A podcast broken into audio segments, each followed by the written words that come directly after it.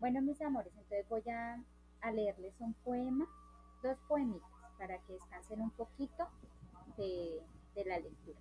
Dice, el conejito con gafas. Han puesto gafas de ver a un pequeño conejito y brincando va a la escuela contento dando saltitos. ¿Ves las letras con las gafas? le pregunta el profesor y contestó el, el conejito, veo ya mucho mejor. Ahora vamos a leer uno que se llama Triste mariposa linda. Volando de flor en flor, la vieron en primavera, envidiaron su hermosura y no vieron su ceguera.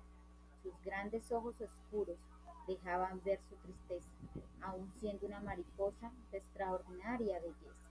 Triste mariposa linda, entre todas las más bellas, aunque sus ojos no vean, todas la miran a ella.